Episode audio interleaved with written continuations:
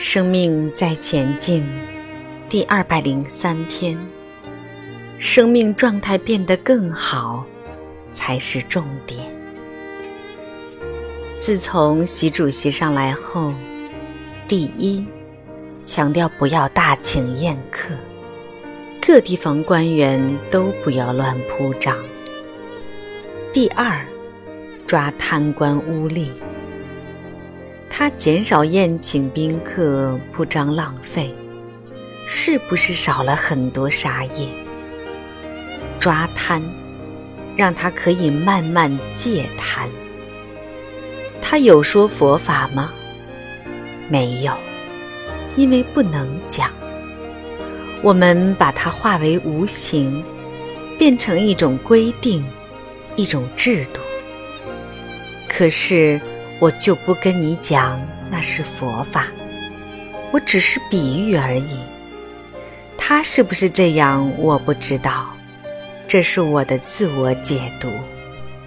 所以有时候，你不能对一个不同类型生命或者宗教的人直接讲佛法。你不能跟一个基督徒一直跟他讲佛法。你不能跟一个无神论讲佛法，你可以把它变成一种认知、一种观点、一种哲学。有时候，我们可以换个模式来，只要让他生命状态变得更好，才是重点。我们曾经讲过一个故事。一个小和尚在一个寺庙里面，老和尚在教他的时候会说：“看你这么小，你就去扫地吧，就以扫地为你目前的功课和事情。”那小和尚扫地扫扫扫没事了，就坐在树下休息。老和尚就来了，叫你扫地你还休息？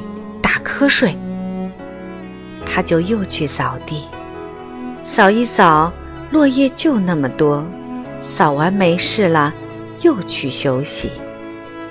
老和尚叫你扫地还打瞌睡偷懒，去扫地。我已经扫完了，还要扫。就这样，一个月，两个月。三个月过去，半年、一年、两年过去，他会不会起嗔恨心？会的。都这么干净还扫，找我麻烦。已经没几片叶子了，树木都光了，还要扫扫扫。外面那么干净了，为什么内在不干净？为什么内在那么多无名、恐惧、不安、愤怒？原来我忘记扫里面了。所以他在每一次对待的时候，更打开觉察，更精进的在每一个当下在扫地，也在扫心底。两三年过去了。老和尚怎么说，他就怎么做，而且更打开觉察，更精进了，更超越那个当下的局限。因此，他的生命状态来到怎样都可以，每一个当下都尽心尽力，都打开觉察，而且都心甘情愿。老和尚出来说：“可以了，以后学什么做什么，都会成功。”他看的是生命状态，扫地是假的，借假修真，所以课程是假的。我在讲课，课程是假的，什么是真的？跟你伙伴握个手，跟他说：“你的生命状态变得更好，才是真的。所以这个课程，至始至终不是让我来秀学问的，不是让我作秀的。这课程的本意主轴，是为了让你的生命状态变得更好，才是真的。所以，我们也是借假修真，过程中我们修炼自己，提升自己。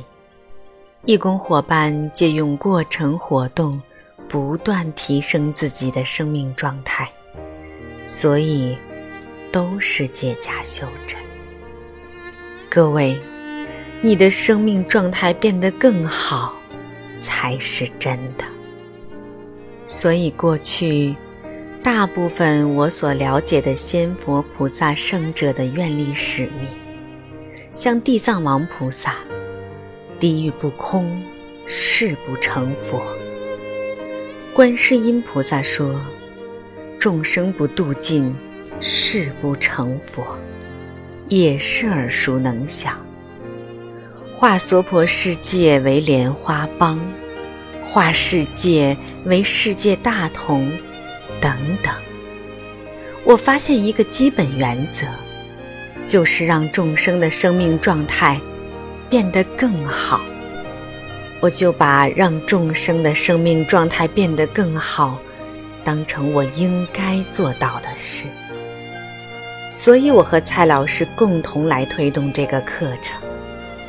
看起来好像是在推动什么？不，我们的主轴目标很清楚，就是让你的生命状态变得更好才是重点。其他都是假的。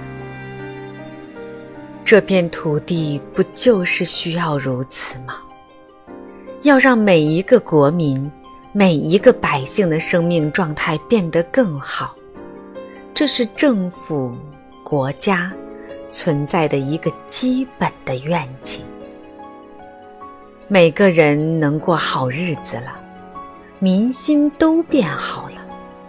所以，不管是政府也好，民间的慈善组织、非营利组织、NGO 非政府组织，或者宗教团体，不就是应该有这样的理念才对吗？所以讲，万法归一，一归众生，这就是佛家讲的慈悲。基督教讲的博爱，儒家讲的忠恕之道。忠恕就是以待自己的态度对待人。